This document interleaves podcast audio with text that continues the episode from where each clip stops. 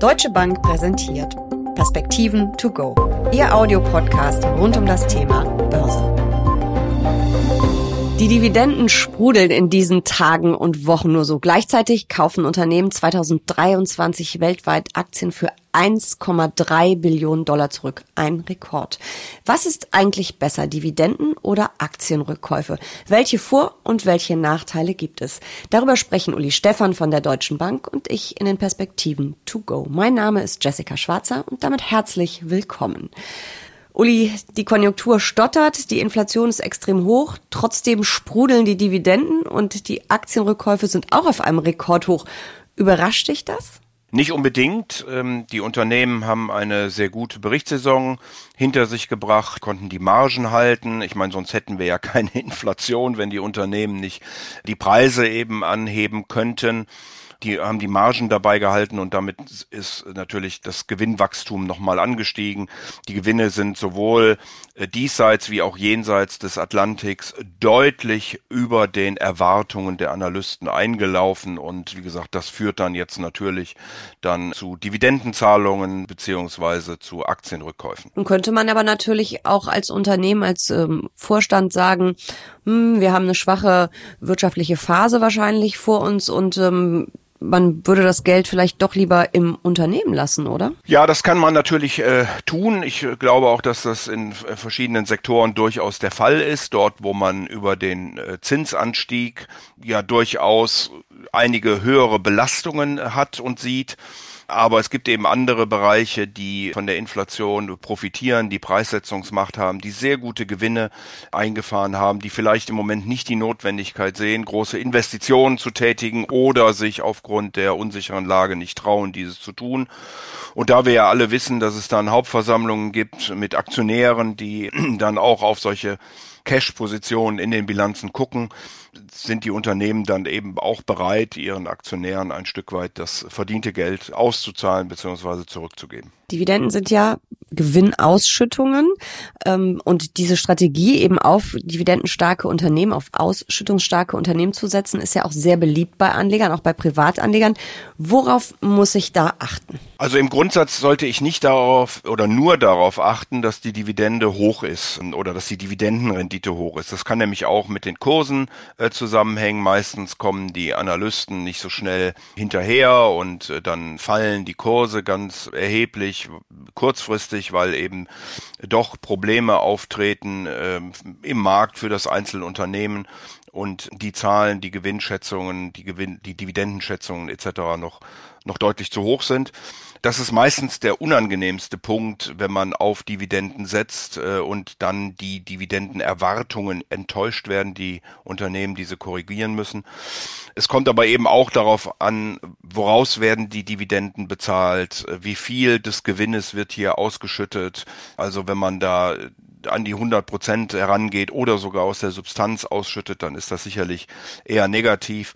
Äh, und insofern lohnt sich ein Blick etwas genauer in die Unternehmen, äh, nicht nur in die Höhe der Dividenden, sondern eben auch äh, aus welchen ja, Gewinnquellen werden sie bedient und wie nachhaltig werden sie denn gezahlt über die letzten Jahre.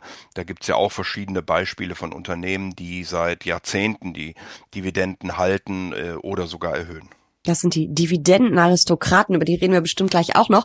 Was ich ganz äh, wichtig finde, ist wirklich der Punkt, woher kommt das Geld, was da ausgeschüttet wird? Also sind es wirklich die aktuellen Gewinne, die da ausgeschüttet werden zu einem, ich glaube, so 40, 50 Prozent sind da relativ normal, oder? Ja, genau. Also so um die Hälfte mhm. herum, da kann man dann streiten, ob es 40 oder 60 sein ja. sollten, aber wenn man eben weit darüber hinausgeht, äh, dann greift man langsam die Substanz an. Man darf ja nicht vergessen, es müssen ja Investitionen allein deshalb getätigt werden, um alte Maschinen beispielsweise äh, zu ersetzen.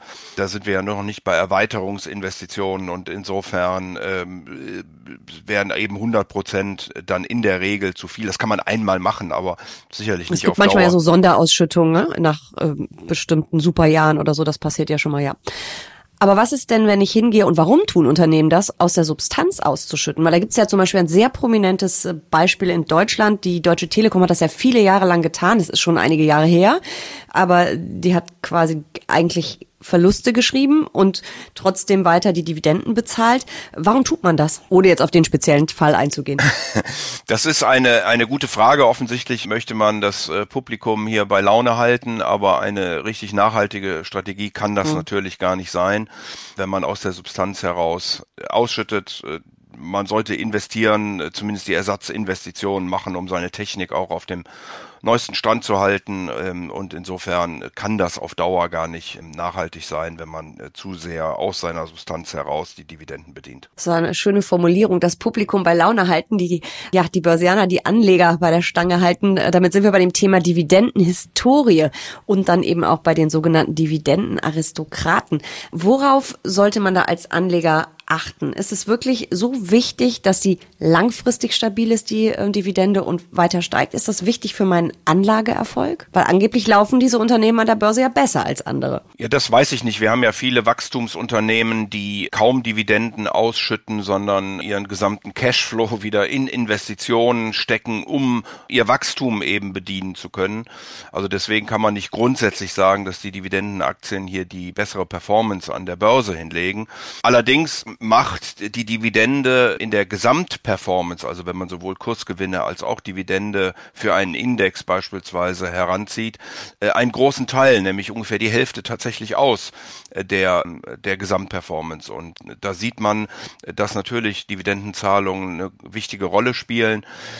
Aber nochmal, es gibt eben solche und solche Unternehmen und gerade bei den Wachstums, bei den Technologiewerten äh, sehen wir es also immer wieder, dass die Dividenden doch sehr mager sind und äh, die erzielten Cashflows dann überwiegend in Investitionen für die Zukunft gehen. Das klingt ein bisschen so, als ob du nicht der Fan davon bist, ähm, eine pure Dividendenstrategie zu fahren, aber vielleicht kann die Dividendenstrategie ja ein Baustein im Depot sein, oder? Es gibt ja tolle Fonds, es gibt ETFs auf Dividendenindizes.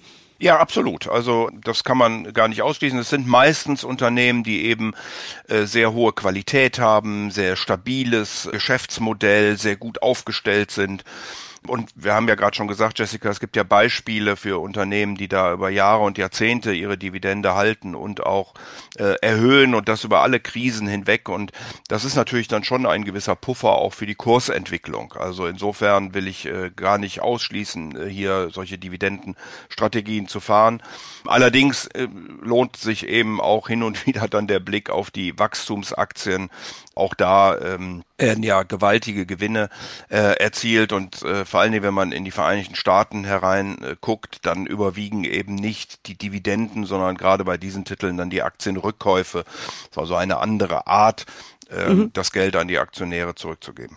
Das wäre unser zweites Thema in diesem Podcast. Gibt es denn eigentlich auch eine Strategie, die auf Aktienrückkäufe setzt? Also es gibt bestimmt, Jessica, Investoren, die auf Aktienrückkäufe setzen. Sie werden in der Regel ja von den Unternehmen dann bekannt gegeben, äh, dann auch relativ schnell eingepreist. Das, wie gesagt, machen in großem Umfang vor allen Dingen die amerikanischen Technologiewerte, die hier für äh, Milliarden, äh, hunderte Milliarden, ich fast gesagt, äh, eigene Aktien zurückkaufen. Wir haben jahrelang gesehen, dass im S&P 500 die Unternehmen selbst die größten Käufergruppe sind. Und äh, das zeigt eben doch, wie wichtig in den Vereinigten Staaten äh, die Aktienrückkäufe sind, die ja Volumina annehmen von äh, einer Billion und damit natürlich ein unfassbares Volumen in den Rückkäufen. Interessanterweise haben das jetzt ja auch äh, die Politiker entdeckt, also gerade die Demokraten wollen Aktienrückkäufe in den Vereinigten Staaten besteuern. Mal gucken, ob das denn einen Einfluss dann auf die Höhe dieser Aktienrückkäufe hat. Welche Vor- und welche Nachteile haben denn Aktienrückkäufe? Also äh, Dividendenaktien werden manchmal fälschlicherweise als Bond- oder Anleihen-Surrogate bezeichnet. Ähm, ich halte das für schwierig, weil wir natürlich immer noch in Aktien investiert sind und entsprechende Kursbewegungen dort ähm, auftreten können. Äh, aber sie ähm, liefern eben einen direkten Zahlungsstrom, wohingegen die Aktienrückkäufe, Ceteris Paribus, dann natürlich Käufe sind, die, die die Nachfrage nach diesen Aktien erhöhen auf der einen Seite, auf der anderen Seite die erzielten Gewinne aufteilen in weniger Aktien und damit der Gewinn pro Aktie steigt und damit die Bewertung dann äh, nach oben gezogen wird. Aber es ist eben ein indirektes Mittel, wohingegen die Dividende ein sehr direkter Zahlungsstrom ist und äh, viele Anleger ja, legen doch Wert darauf, eine direkte Zahlung zu kriegen für äh, Verpflichtungen, die sie haben oder einfach nur, um sich mal etwas zu gönnen. Insofern ähm, muss man hier, glaube ich, schon unterscheiden zwischen beiden Methoden, die durchaus beim Anleger dann eine andere Wirkung haben. Persönliche Frage, was findest du in Anführungsstrichen besser, wenn das überhaupt das richtige Wort ist, Dividenden oder Aktienrückkäufe? Ich glaube, Jessica, das kommt sehr darauf an, was man, äh, was man tun will. Wenn man langfristig spart, äh, würde ich ohnehin die Dividenden wieder anlegen, also reinvestieren. Mhm. Das macht ja auch rein rechnerisch zum Beispiel der deutsche Aktienindex. Wenn man allerdings einen Zahlungsstrom braucht, wie ich das vorhin gesagt habe, für mhm. bestimmte Verpflichtungen oder auch, weil man sich mal etwas gönnen möchte, dann ähm, legt man natürlich größeren Wert auf diesen Zahlungsstrom. Ähm, deswegen kommt es sehr stark auf die Absicht, äh, die man hat mit seinem Aktieninvestment an. Ich glaube, unterm Strich ist es aber tatsächlich so, dass in Europa, äh, wo ja auch mehr Dividenden gezahlt werden, äh, dieser Zahlungsstrom auch lieber gesehen wird. In den USA, wo man ja vor allen Dingen auch für die Rente sehr stark in Aktien investiert, sehr langfristig, da ist den Anlegern offensichtlich auch der Rückkauf angenehm, weil er eben dann die Kurse nach oben zieht. Dividende oder Aktienrückkauf, im Grunde ist aber doch beides ein Signal dafür, dass es einem Unternehmen gut geht, oder? Klammer auf, es darf nicht aus der Substanz gezahlt werden, Klammer zu. Ja, grundsätzlich ist das, äh, ist das sicherlich so. Ähm, wie gesagt, es gibt da ein paar Sachen, auf die man zusätzlich achten sollte. Wie nachhaltig sind diese Zahlungen? Wie viele Jahre werden sie schon geleistet? Aus welchen Bereichen werden sie gezahlt? Du hast gerade schon die Substanz genannt, aus denen es nicht kommen mhm. sollte. Äh, aber grundsätzlich ist es natürlich so, wenn ein Unternehmen in der Lage ist, äh, Geld äh, zurückzugeben an die Aktionäre auf dem einen oder anderen Weg, dann ist das sicherlich eher ein Zeichen der Stärke als ein Zeichen der Schwäche. Vielen Dank für diese Perspektiven. To go. Sehr gern.